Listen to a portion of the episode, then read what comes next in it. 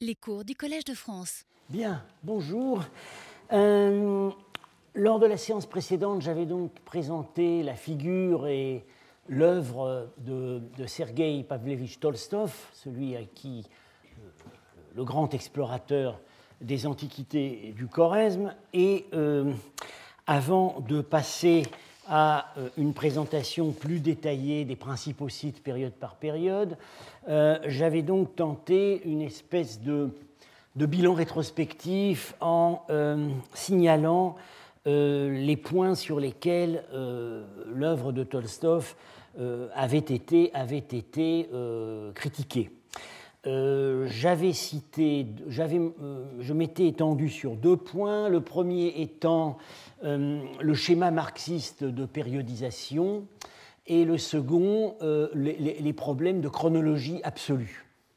Euh, il me reste deux points que je voudrais aborder aujourd'hui, que je définirai comme la tendance corasmocentrique et enfin la tendance aux surinterprétations religieuses. Alors, j'ai déjà, fait allusion euh, au, problème du chorasmocentrisme. Euh, Tolstov euh, n'a jamais travaillé qu'au choresme, pas tout à début de sa carrière, il avait participé à d'autres missions, mais le choresme, ça, a été sa vie. Et évidemment, il s'est identifié au choresme, il est devenu, il est, il est probablement devenu le plus chorasmien des chorasmiens, euh, ce qui est tout à fait normal, étant donné qu'avant lui, le choresme comme objet historique n'existait tout simplement pas. Euh, alors, bon, ça, a évidemment laissé des traces dans ses interprétations, euh, et dans un schéma idéologique fortement marqué par l'époque, et disons le, la propagande anti-impérialiste, il a projeté rétrospectivement cette propagande en faisant du Choresme euh, un héros de la lutte anti-impérialiste.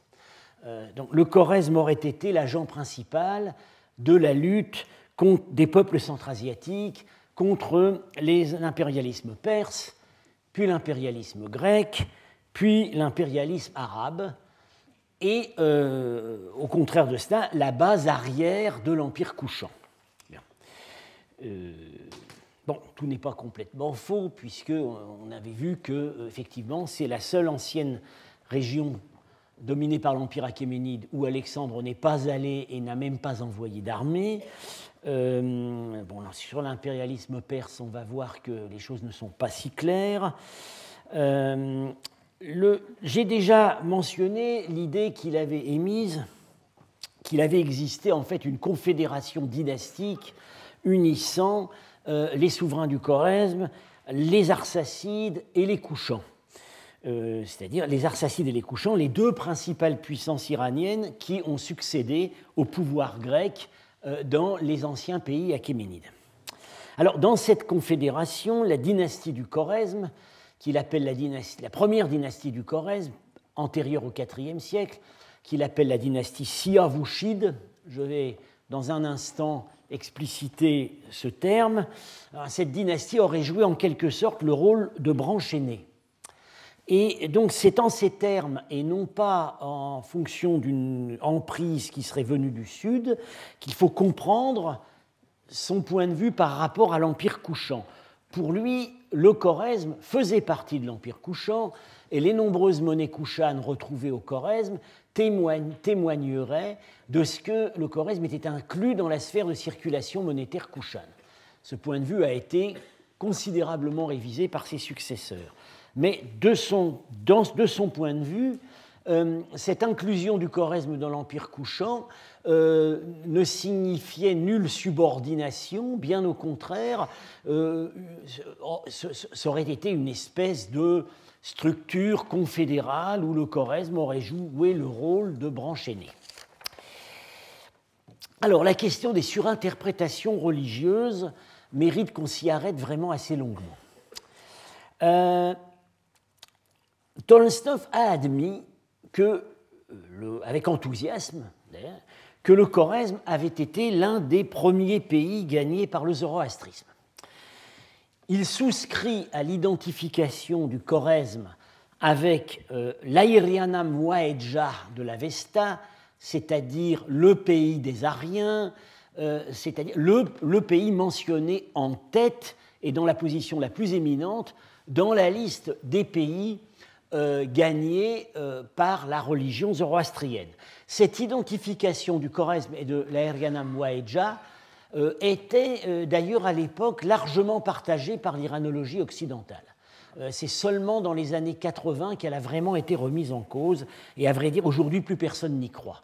Mais à l'époque de Tolstoï, c'était le point de vue de Henning, c'était le point de vue de, de Marquardt, c'était le point de vue de Nieberg, c'était le point de vue de tous les grands spécialistes et de Benveniste.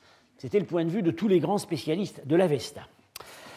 Bien, donc, très bien, le Choresme, l'une des patries originaires du zoroastrisme, euh, mais euh, pour lui, le zoroastrisme n'est pas véritablement ce qu'en fait l'iradologie occidentale.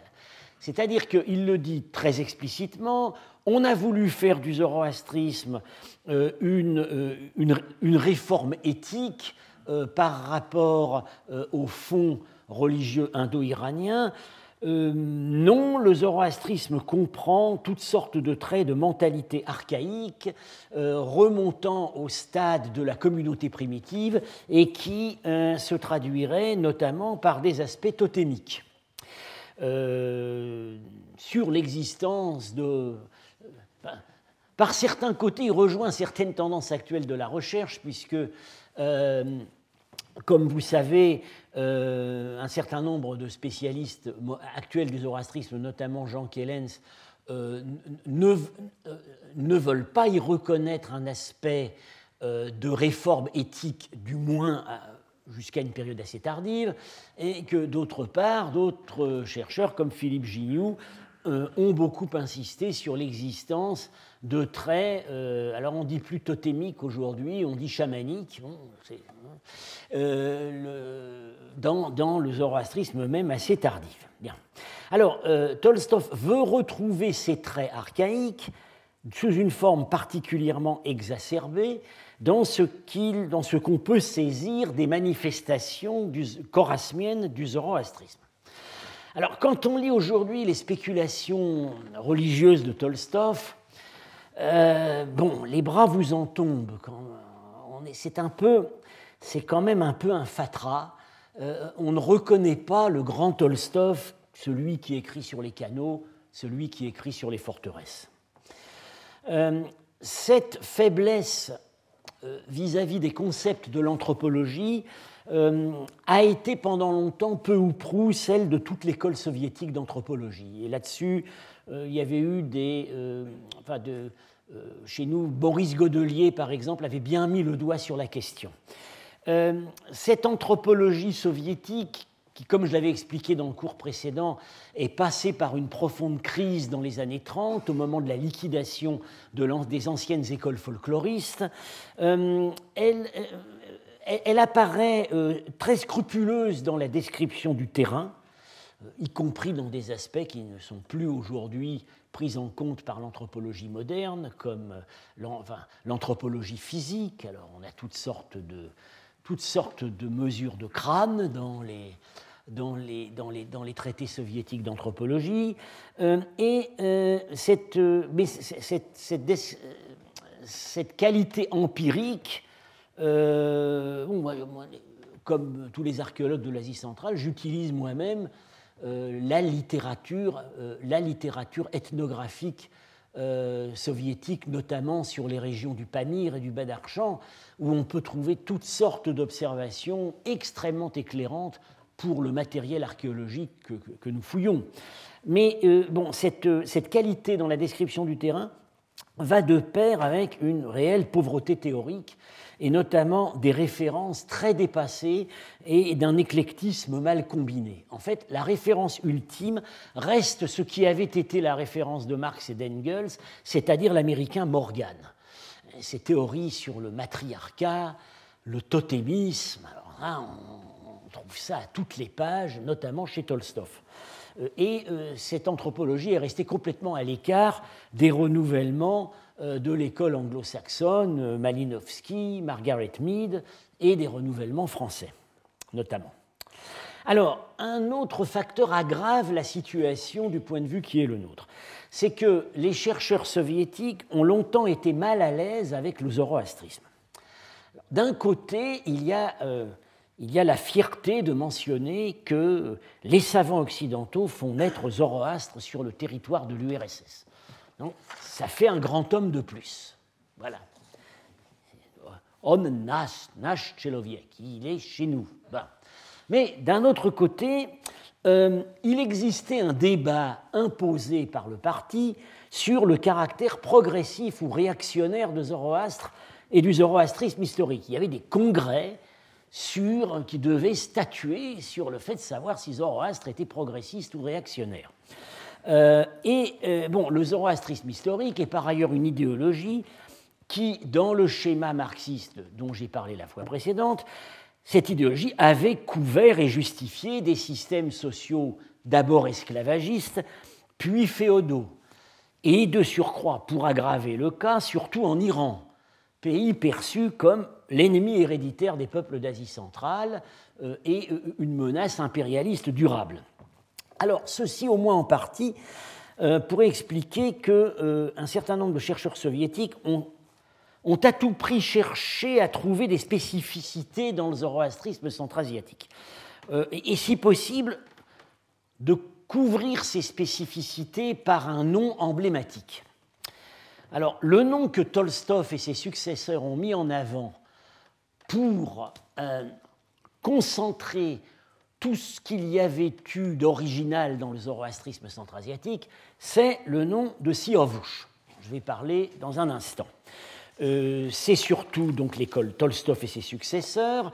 Euh, ça a été un moment une tentation de l'école de Saint-Pétersbourg avec l'article de Diakonov paru en 1951 où il a essayé d'accrocher à la théorie tolstovienne de Siavush euh, des peintures nouvellement découvertes à Penjikent.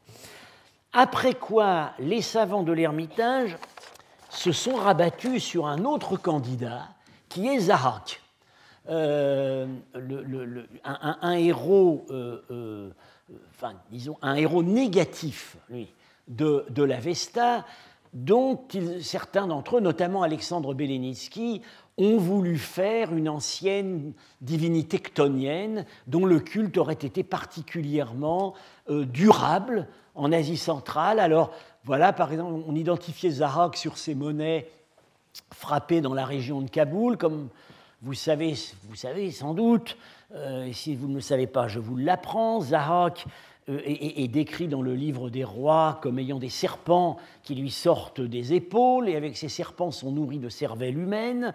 Alors les serpents, les voilà, bon, sauf qu'aujourd'hui on sait que ce n'est pas des serpents, c'est la stylisation de rubans royaux. Et ce personnage n'a rien à voir avec Zahak, c'est un souverain turc de la région de Kaboul au 8e siècle. Et alors, euh, bon, on s'est beaucoup excité sur cette magnifique statue euh, ramenée, de, euh, ramenée, de, Khotan par l'explorateur russe Petrovski avant la Première Guerre mondiale, parce que là, elle était longtemps exposée au musée de l'Ermitage, elle a même voyagé dans des expositions internationales, elle est venue à, Paris euh, dans à l'exposition Sérinde au Grand Palais. Alors évidemment, c'est incontestablement Zarok. Vous voyez les serpents qui sortent, qui sortent des, des épaules, qui s'enroulent autour du cou, qui repassent par-dessus l'oreille.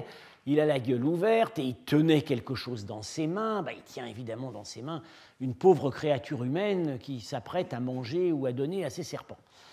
Sauf que, et moi-même, j'ai parfois euh, mentionné, euh, j'ai parfois mentionné cette figure. Sauf que nous savons depuis deux ans que c'est un faux. Euh, je sais grâce à Pavel Lourier, présent ici dans la salle, qui donne actuellement un cycle de conférences au collège, que cette œuvre, qui, qui, vraiment pourtant faisait une excellente impression, est condamné par les analyses, euh, de thermoluminescence. Euh, c'est de la fin du XIXe siècle. C'est l'un des produits de la fertile imagination d'Islam Haroun. Euh, c'est le grand, le, le, faussaire qui avait trompé les meilleurs spécialistes de manuscrits sanscrits de cette époque, bien qu'étant lui-même illettré. et on sait qu'Islam Haroun avait commandé des œuvres d'art euh, et euh, alors bon, c'est très intéressant. Ça, ouvre des perspectives tout à fait inattendues sur le niveau de connaissance que des paysans illettrés à Kashgar pouvaient avoir au XIXe siècle sur le livre des rois de Firdoussi et ses traditions, mais évidemment, euh, ça n'apporte plus rien quant au culte de Zahak en Asie centrale. Alors, bon, donc Zahak est en train de, de, est en train de perdre les dernières positions euh, qu'il occupait. Alors, alors revenons euh, examinons, euh, examinons donc le cas de Siavouche. Alors, bon, il existe, Tolstov ne partait pas de rien, il existe une base factuelle pour considérer que Siavouche est une figure importante de la mythologie héroïque iranienne et notamment en Asie centrale. Dans l'Avesta, Siavouche est un héros sacrificateur, et puis dans l'épopée iranienne, il devient, un prince malheureux qui est un chaînon de la lignée, royale, mais qui n'a pas pu régner euh, car euh, il, a été, exilé au Touran par la jalousie de sa belle-mère et tué là-bas, au Touran, c'est-à-dire les pays d'Asie centrale, et tué là-bas par traîtrise. Donc c'est un martyr. Bien, ça c'est la tradition. Le voilà dans un manuscrit persan tardif. Je vais en reparler. Euh, sa belle-mère, euh, Phèdre, l'a accusé euh, d'avoir voulu abuser d'elle et il subit victorieusement l'ordalie du feu pour prouver sa bonne foi. Alors, par ailleurs, on sait qu'au Xe siècle, à Boukhara, Siavouche était l'objet de certaines pratiques cultuelles. On le sait par le chroniqueur Narshahi, euh, on lui sacrifiait un coq au Nouvel An, euh, il existait un cycle de chants, de lamentations sur la mort de Siavouche.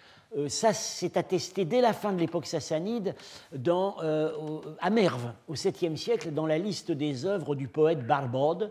L'une de ses chansons s'appelait Ken et Siavouche alors qu'on a voulu traduire, euh, qu'on a, longtemps traduit la vengeance de Siavouche. Mais ce n'est pas ça que ça veut dire en persan. Ça veut dire la vengeance pour Siavouche. C'est en fait, ça célèbre en réalité les exploits du fils de Siavouche qui l'a vengé.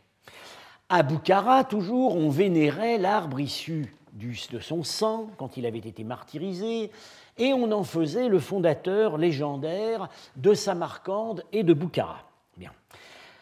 Enfin, pour en venir au Choresme même, Birouni, Al-Birouni, dont j'ai parlé la dernière fois, euh, fait de Siavouche l'ancêtre de la dynastie nationale. Dynastie qu'il fait remonter 40 générations avant Alexandre, ce qui nous amènerait, euh, ce qui pourrait nous amener au 8e, éventuellement jusque vers 1000 avant Jésus-Christ. Et ces prétentions euh, à la, mise en, ces prétentions à, descendre de Siavouche sont confirmées par les monnaies, puisque euh, au 8e siècle, on a deux souverains euh, qui frappent monnaie au Choresme, euh, dont l'un s'appelle Shaouch, c'est une forme locale de Siavouche, et l'autre s'appelle Shaouchfan. En, graphie historique, Siawarshfarn, c'est-à-dire celui qui a le roira de Siovouche, c'est-à-dire le principe de la légitimité royale. Donc, il y a incontestablement une base. Bien. Alors, à partir de ces bases, Tolstov, dès son livre Drevny Khorezm, paru en 1948, construit tout un édifice pour faire de Siovouche une divinité centra-asiatique héroïsé. Euh, alors, euh, outre les, faits que je viens de mentionner, il s'appuie sur sa propre exégèse du texte de Firdoussi, du livre des rois. Exégèse particulièrement raffinée. Siorvouche, n'est-ce pas La mère de Siorvouche est une fille qu'on a trouvé dans la forêt, à la frontière entre l'Iran et le Touran. Donc c'est une nymphe, selon Tolstov. Et donc Siovouche a un caractère chtonien qui le rattache aux puissances souterraines. Et puis par ailleurs, pour confirmer ses affinités chtoniennes, euh, il aurait, toujours selon Tolstov, dans son nom le nom Warsh, qui est le nom du fleuve Oxus. tout ça, c'est totalement, c'est totalement euh, fantaisiste, mais Tolstov partait de là. Par ailleurs, Siovouch subit l'ordalie, a toujours un cheval noir, et sur lequel il subit l'ordalie du feu. Voilà, illumination. Monté sur un cheval noir, il manifeste ses affinités de naissance avec les puissances souterraines, mais passant à travers le feu, il se sublime en divinité solaire. Ce que je dis, c'est des citations de Tolstov. Ce n'est pas moi qui, invente, c'est ce que Tolstov écrit. Par ailleurs, pour corser le tout, au moment où Siovouch meurt, au moment où il est tué, lui naît un fils qui va le venger, Kei Ce qui ne fait que confirmer que Siovouch est un dieu de la nature mourante et renaissante. Alors, euh, ces idées euh, ont connu un nouveau raffinement avec, dans l'article de Diakonov paru en 1951, euh, qui, Diakonov, qui était un, disons, qui du point de vue linguistique était plus averti que Tolstov, savait que l'étymologie du nom de Siorvush, euh, enfin, donc Siorwarsh, ne contient pas le nom Warsh Oxus, mais vient euh, de, de, la forme avestique Siyawarshan, c'est-à-dire celui qui a, qui a un étalon noir. Bien. Alors, le problème, c'est que Diakonov n'a pas compris que ce type de composé, Siyawarshan, se rattache à la classe des composés euh, possessifs que les linguistes appellent Bahouvri, qui indique donc la possession de l'attribut. C'est-à-dire que Siyawarshan, c'est celui qui a un cheval noir. Mais pour Diakonov, ça, voulait dire tout simplement cheval noir. Et donc, voilà ce qu'il fallait démontrer. Siyavush est une entité totémique. C'est un totem du cheval. Bien.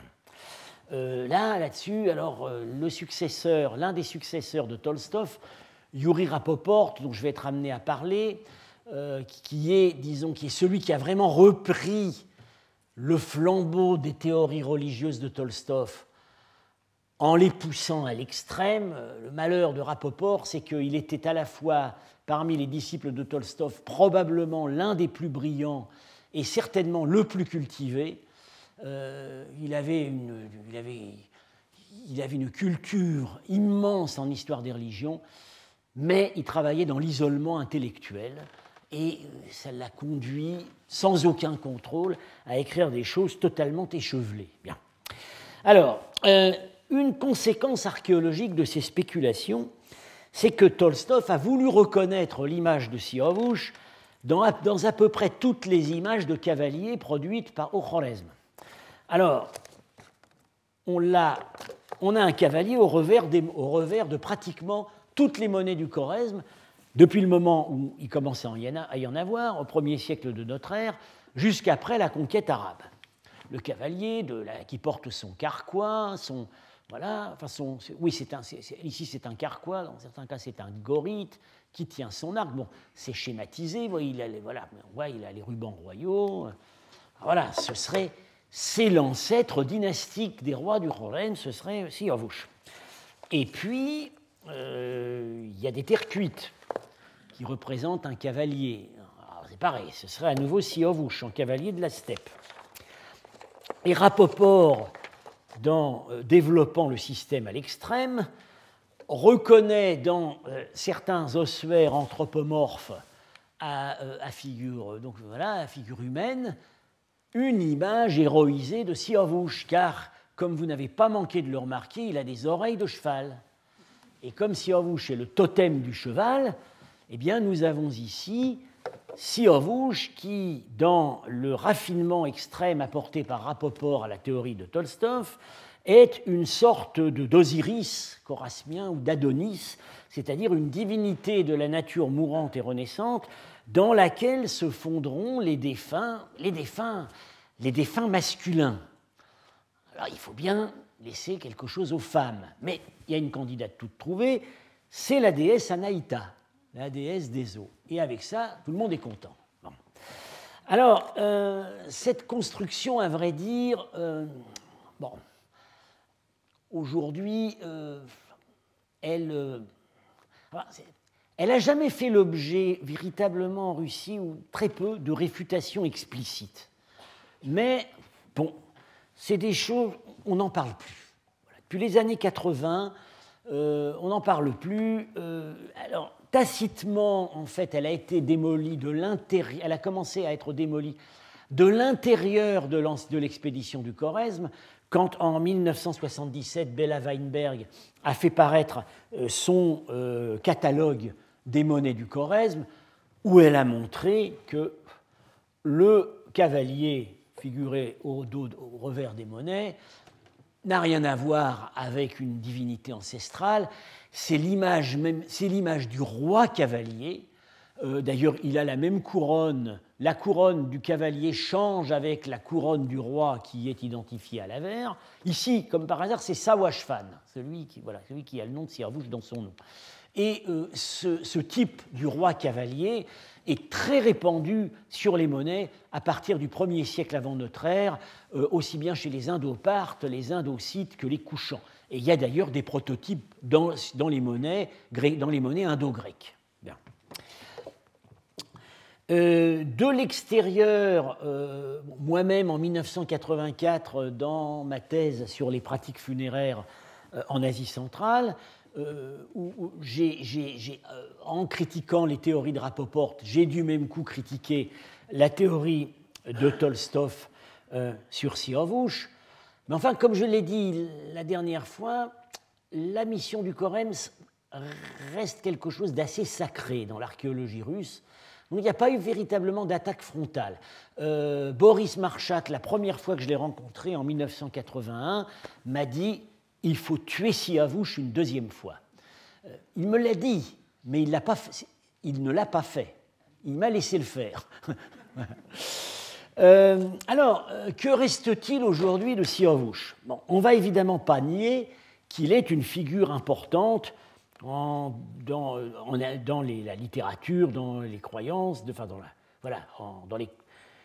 dans la, culture de l'Asie centrale, d'ailleurs autant en Sogdiane qu'au Choresme. Mais en réalité, on n'a pas d'indice que cette importance ait été acquise avant l'époque de la conquête arabe. C'est sans doute, c'est à mon avis, à cette époque que Siavush est sorti de son statut de héros épique parmi d'autres, et il en est sorti pour fonder des prétentions dynastiques. C'est-à-dire qu'il euh, était un candidat commode pour être un ancêtre de dynasties locales, parfois même d'origine turque, qui cherchait à se doter une légitimité iranienne. Parce que, comme je c'est un échappé, Siavouche. C'est un, un, prince légitime de l'Iran, mais qui est mort au Touran et qui y a fait souche. Donc, c'est évidemment, c'est à lui qu'on cherche, à se, cherche à se rattacher. Alors, euh, je, vois un indice, euh, je vois en fait un, nom, un indice assez parlant dans le nom même du roi euh, Shawashfan, en sogdien Siawarshfan, qui a le roira de Siavush. Moi, je comprends qu'il a le roira par Siavush. C'est par, par les, descendants que Siavush aurait eu en Asie centrale que ce roi du Choresme, au 8e siècle, peut se rattacher au principe de légitimité qui en fait l'un des héritiers des anciens rois sassanides. Et c'est donc toujours selon moi, mais je suis persuadé qu'un certain nombre de mes collègues en Russie partagent mon point de vue, euh, c'est secondairement que Siavush a servi à couvrir de son nom des cultes locaux, et qui au départ n'avaient rien à voir avec lui, de la nature mourante et renaissante. on sait, on sait qu'à Samarcande, j'ai eu l'occasion d'en parler dans dans d'autres cadres, j'aurai l'occasion d'en parler ici même, euh, il y a effectivement, on sait qu'au moins à partir du 7e siècle et sans doute bien avant, euh, il, y a, un culte annuel à un, dieu qui meurt et qui, meurt et qui renaît. Hein. bon, euh, je ne pense pas qu'à cette époque, bien qu'on bien qu'on ait écrit que c'est déjà Siorvouche, je ne pense pas que ce soit déjà Siorvouche. C'est bien plutôt l'héritage mésopotamien de, de Tammuz dans le, cycle de, le cycle d'Ishtar. Bien, mais euh, à un certain moment, ces cultes à ces, dieux naturistes, on les a couverts, on les a couverts du nom de Siorvouch. Et on peut assez, à mon avis, facilement comprendre pourquoi on les a couverts de ce nom. La seule façon dont en, en islam qui permet de, légitimité, de légitimer un culte éventuellement accompagné de petits sacrifices sur un lieu de culte, c'est d'en faire un culte à un ancêtre, à un, éminent défunt, euh, un, saint homme de l'islam ou un éminent héros du passé. Eh bien, c'est exactement le mécanisme qui a donné naissance en Iran aux imamzadeh et aux pires. C'est-à-dire que comprend très bien qu'un certain nombre de ces lieux de culte, euh, voués en principe euh, à des imams du passé ou à des saints hommes du passé, sont en fait d'anciens lieux de culte locaux zoroastriens. On en a la preuve, en tout cas, on en, a la preuve euh, en milieu même zoroastrien, dans la région de Yazd, où on a par exemple un lieu de culte à Pir Wahram, euh, donc un saint homme qui s'appelait Vahram et qui aurait, eu des apparitions, euh, bah, c'est tout simplement un ancien lieu de culte au dieu Vahram, le dieu de la victoire. Donc euh, on, on, transforme ces anciens lieux de culte en tombes. Et avec ça, le culte peut continuer. C'est sans doute ce qui s'est passé à Boukhara. Et comme si Avouch, à ce moment-là, était mis en avant comme ancêtre glorieux par les dynasties régnantes, et, qu'en plus il avait été un martyr, euh, on, pouvait, on pouvait se couvrir de son nom. Bien. Alors, je, termine donc, euh, j'en ai, ai, terminé de euh, mes, disons, de la discussion sur la, la, réévaluation nécessaire de l'œuvre de Tolstov je vais maintenant descendre davantage dans les détails à propos des, euh, des différentes périodes. Voilà, et je vais avoir besoin d'aide pour passer à mon autre PowerPoint. Euh, alors, on m'a dit qu'il faut aller en bas. Bon. Euh, ah, oui. Oui, alors j'ai un deuxième PowerPoint qui a été chargé là, mais j'arrive pas n'arrive pas à le euh, à l'atteindre. Bon, voilà, il faut, il faut cliquer en bas et ça fait PowerPoint 1, PowerPoint 2. Ben ah oui, P, ah oui d'accord. Faites PowerPoint 2. Et voilà, très bien, merci. Euh, alors, euh, la, la, la, la, première période qui doit retenir notre attention, euh, la première période, disons, euh, où on a des sites sédentaires bien attestés au Choresme, c'est la période que Tolstov, par analogie avec la chronologie de la Grèce ancienne, a appelée la période archaïque. Euh, lui, disons, il la datait 8e siècle avant jusqu'au 4e. Euh, Michele Minardi, dont j'ai mentionné la dernière fois euh, le travail de, réexamen de toute la chronologie du Choresme, lui l'appelle la période antique 1. Bien. Et euh, il propose une datation un peu plus resserrée et plus tardive. Euh, il situe cette période du 6e au 4e siècle avant notre ère. Voilà les sites, voilà les sites qui est-ce que ça euh, malheureusement. Euh, oui, oui, oui. Là, il. Euh, ah oui, il faut que je réduise un peu l'image. Et comme ça. voilà, c'est là. Voilà, voilà. Voilà. Euh, voilà les sites la carte du Choresme et les sites euh, qu'on peut attribuer à cette période. Euh,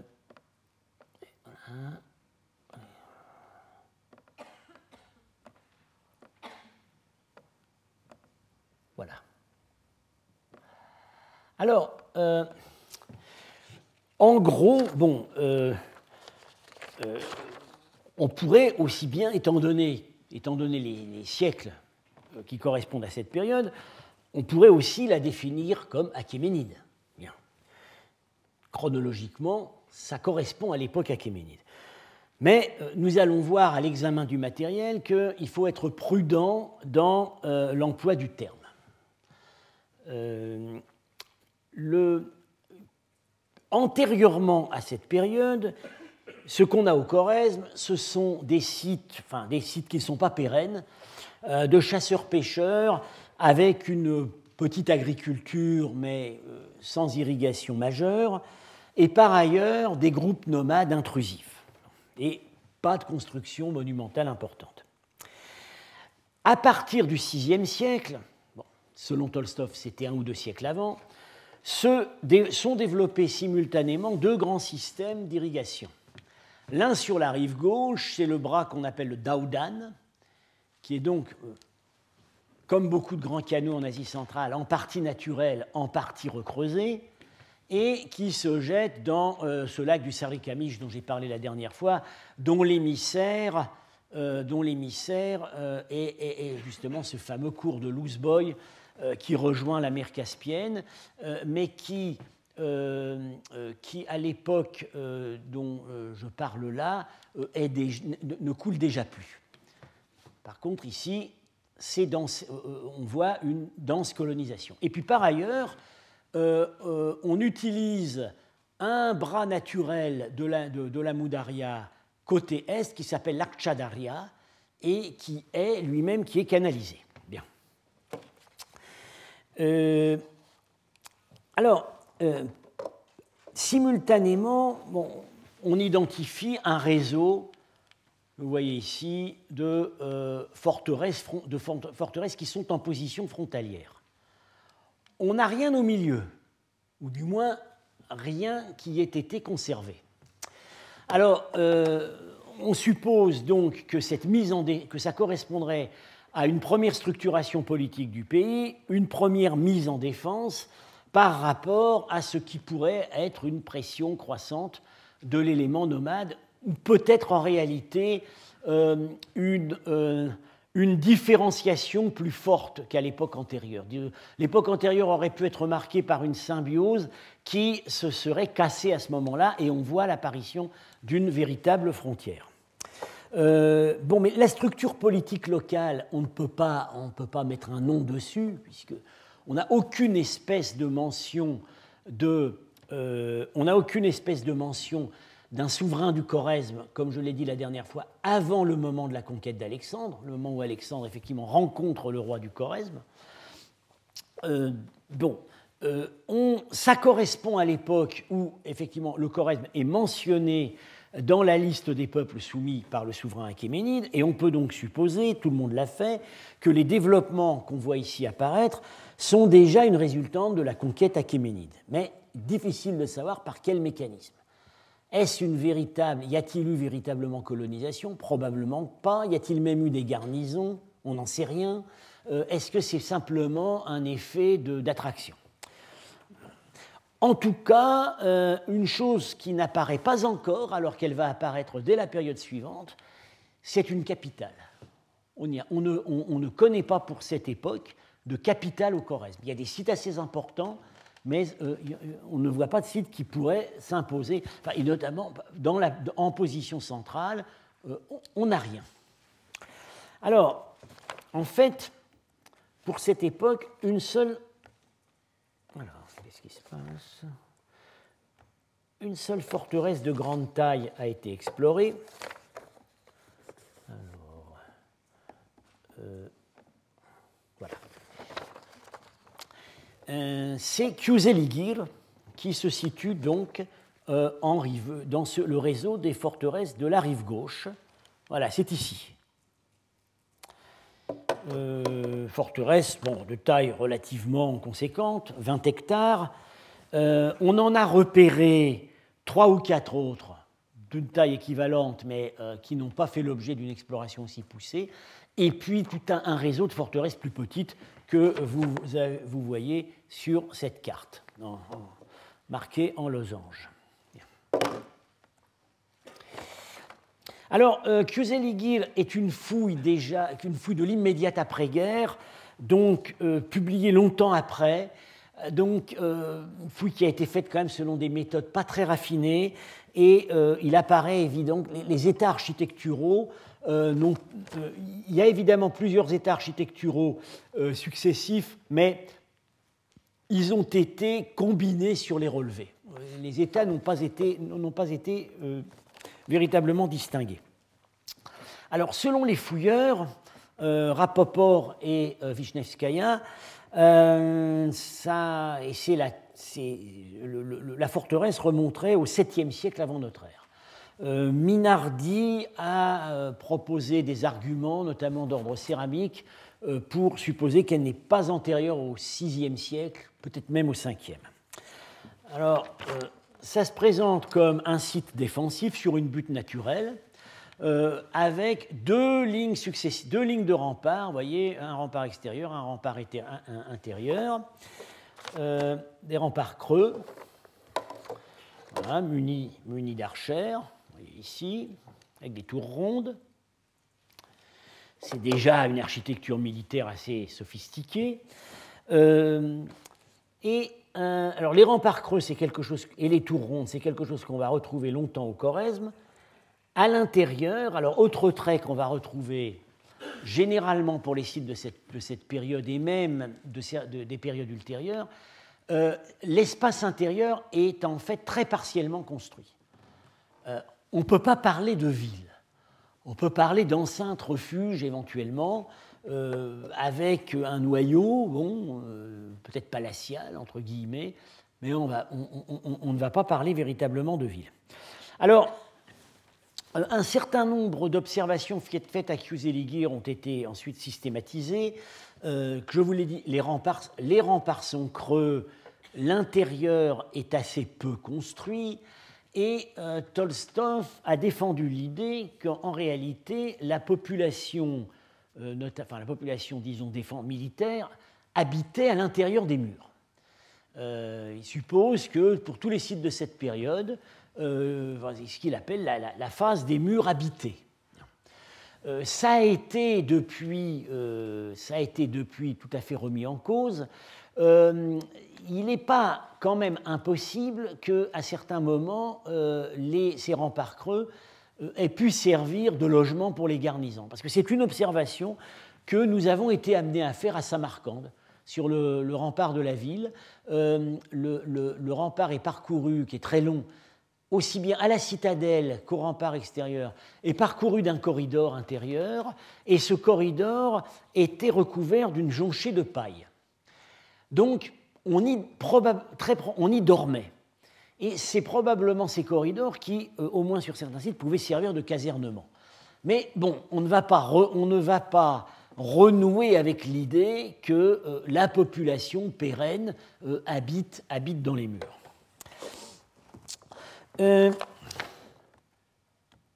Le noyau central, bon, on dit c'est un bâtiment palatial, pourquoi pas euh, Il y a au moins euh, une pièce qui a des, colonnes, celle-ci.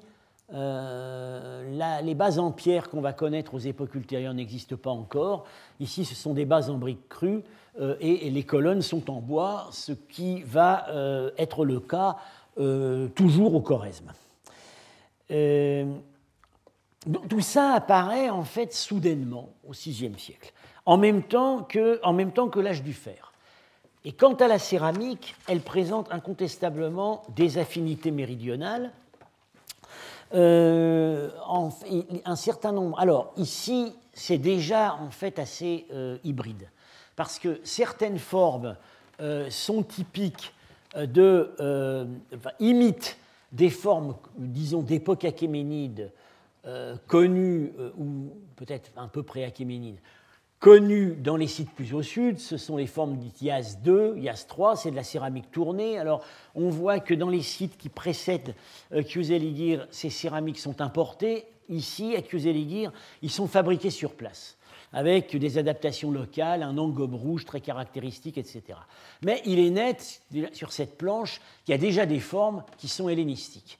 Donc euh, on voit que le site a eu une durée de vie assez longue, ce qui ressortait déjà de l'examen du plan. Il y a évidemment plusieurs états, euh, et il a dû durer jusque vers le 3e, 2e siècle avant notre ère.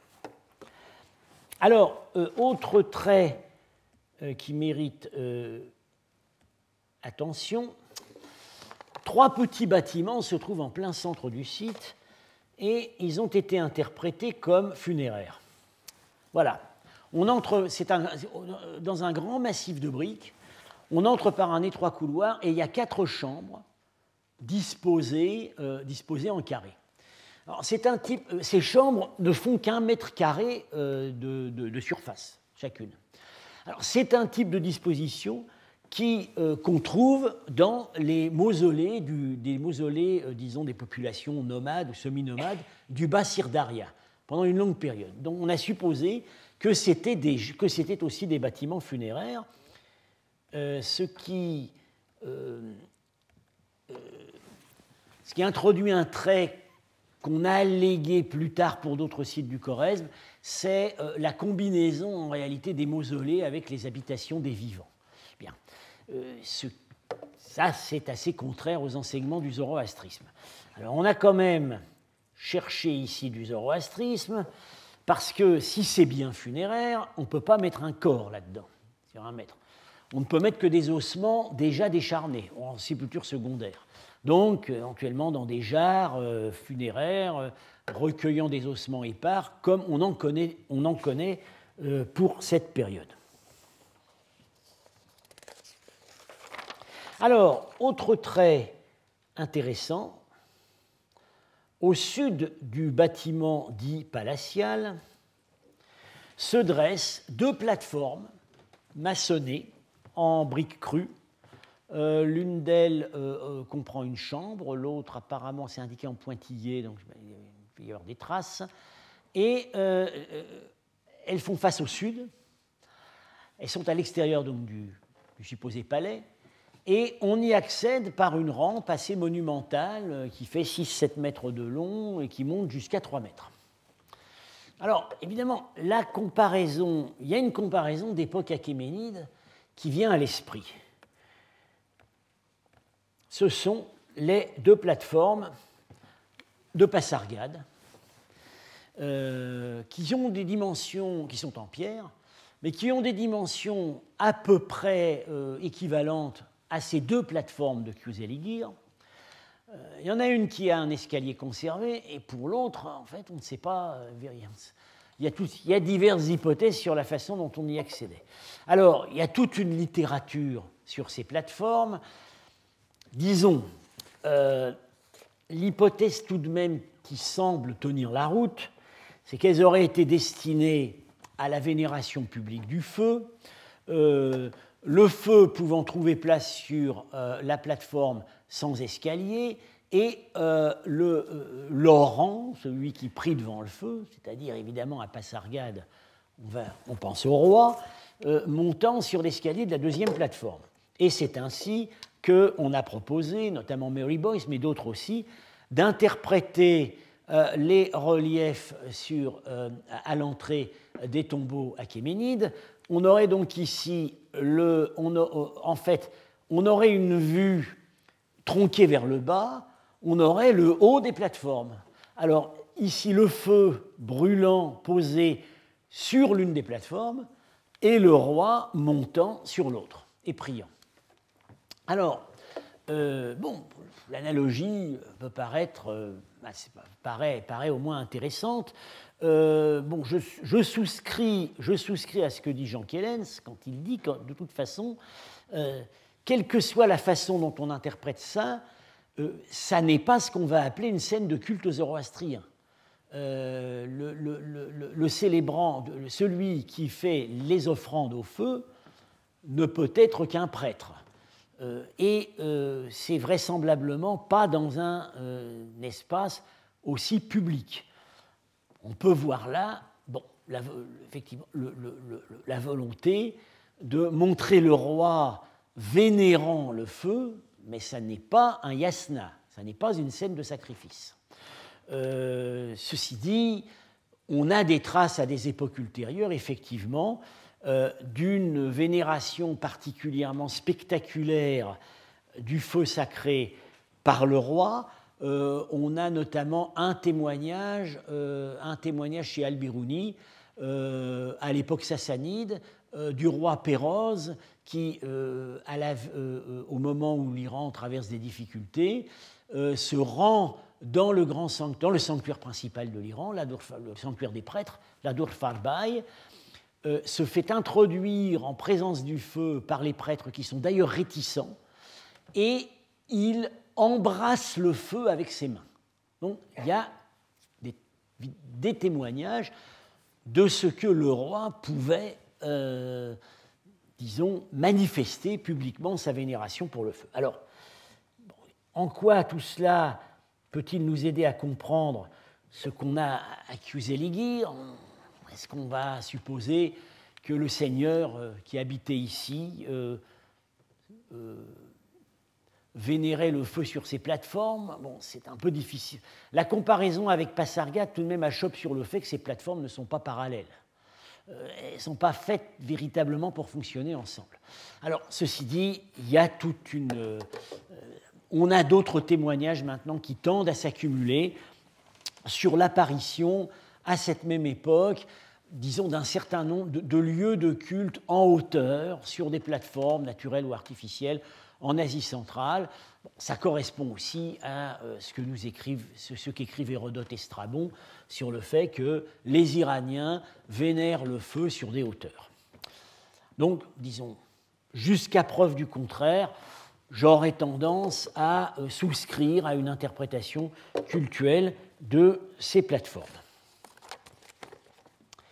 Alors, voilà ce qu'on peut dire sur Ligir, le principal site connu pour cette période dite antique 1, Corée, contemporaine en gros de l'époque achéménide. Euh, j'y insiste, encore. Euh, moi, je ne vais pas appeler ça une ville. Euh, et, euh, dans la situation frontalière où se trouve ce site, c'est évidemment pas ce qui aurait pu être la capitale du Choresme si elle a existé à cette époque. Alors, pour cette même époque contemporaine des Achéménides, il y a un autre site qui a donné du matériel très intéressant, qui s'appelle Dingilje. Alors là, c'est même pas une, c'est un, manoir. C'est même pas une, c'est pas, pas une forteresse. Alors, euh, lui, il est sur la rive droite. Voilà. Euh, Dingilje, c'est ici. Vous voyez, donc Kuzeligir est ici, Dingilje est ici. Les autres sites indiqués sur ce plan euh, sont en fait peu connus du point de vue archéologique ou très petits. C'est vraiment les deux sites principaux. Voilà, Dingilje est ici. Alors là, on a une architecture tout de même assez raffinée. Euh, donc c'est un manoir bipartite, avec euh, la présence dans plusieurs pièces. Euh, non, ici, on a plusieurs bases de colonnes en briques en crues tout autour de la pièce, des foyers centraux dans les pièces, des banquettes, donc des pièces de réception, un certain décorum social. le site est entouré d'un mur mais ce mur n'est pas un rempart. Euh, il y a à l'extérieur un bassin maçonné en briques crues, soigneusement maçonné, avec euh, des sols d'argile, etc. Bon. Euh, et à, faible distance du site ont été trouvés les restes d'une tombe. La voici. Alors on l'appelle la tombe en albâtre en fait, elle a été retrouvée complètement pillée déjà dans l'Antiquité. Voilà les morceaux supposé albâtre. Alors, ce que les archéologues soviétiques appellent albâtre n'est pas ce que nos archéologues classiques appellent l'albâtre. Quand, euh, quand, on dit alabaster dans des publications russes, euh, c'est en fait un mélange de gypse, de cendre et de, sable. Ça n'est pas, ça n'est pas l'albâtre translucide que nous connaissons chez nous. En tout cas, euh, il y avait visiblement un sarcophage qui devait avoir bon, certaine, certaine allure.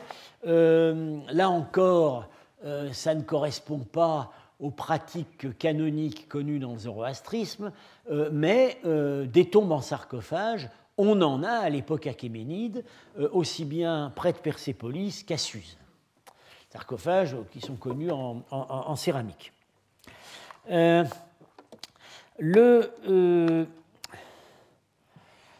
le matériel ornemental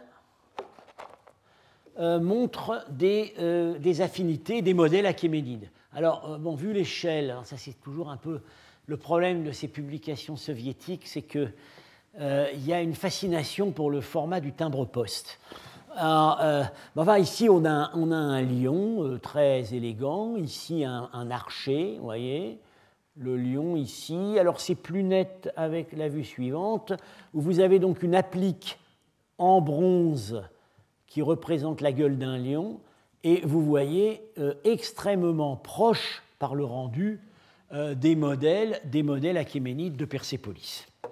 Donc, on, reconnaît là, et bon, je souscris à cette observation, euh, disons, une certaine influence du style de vie achéménide sur les élites locales du Choresme, même dans un contexte dans un contexte rural. Voilà. Euh, alors, euh, je vais laisser pour la prochaine fois un autre site où là, les influences achéménides se marquent d'une manière encore plus spectaculaire, qui est Kalalegir, site beaucoup plus grand. Euh, et j'avais montré ça lors du premier cours. L'évidence même d'une imitation des modèles achéménides la tête de griffon du type des griffons de, Persépolis euh, moulée en plâtre pour être reproduite sur place. Alors, euh, ceci dit, euh, ce site pose un gros problème parce que dans toutes les publications jusqu'au travail de Minardi, il a été considéré comme d'époque achéménide, donc contemporain des deux sites dont je viens de parler, Dingilje et Kuzeligir, mais Minardi fournit des arguments assez solide, pris dans la céramique, pour proposer une date postérieure. Donc on, entrerait là maintenant déjà dans une période qui serait contemporaine de la présence grecque dans les régions méridionales d'Asie centrale. Et donc nous examinerons la prochaine fois ce site et les autres sites de cette période qu'on va dire antique 2, troisième siècle avant notre ère, premier siècle avant notre ère, euh, avant de descendre encore davantage dans le temps. Je vous remercie. Retrouvez tous les enseignements du Collège de France sur www.colège-2-france.fr.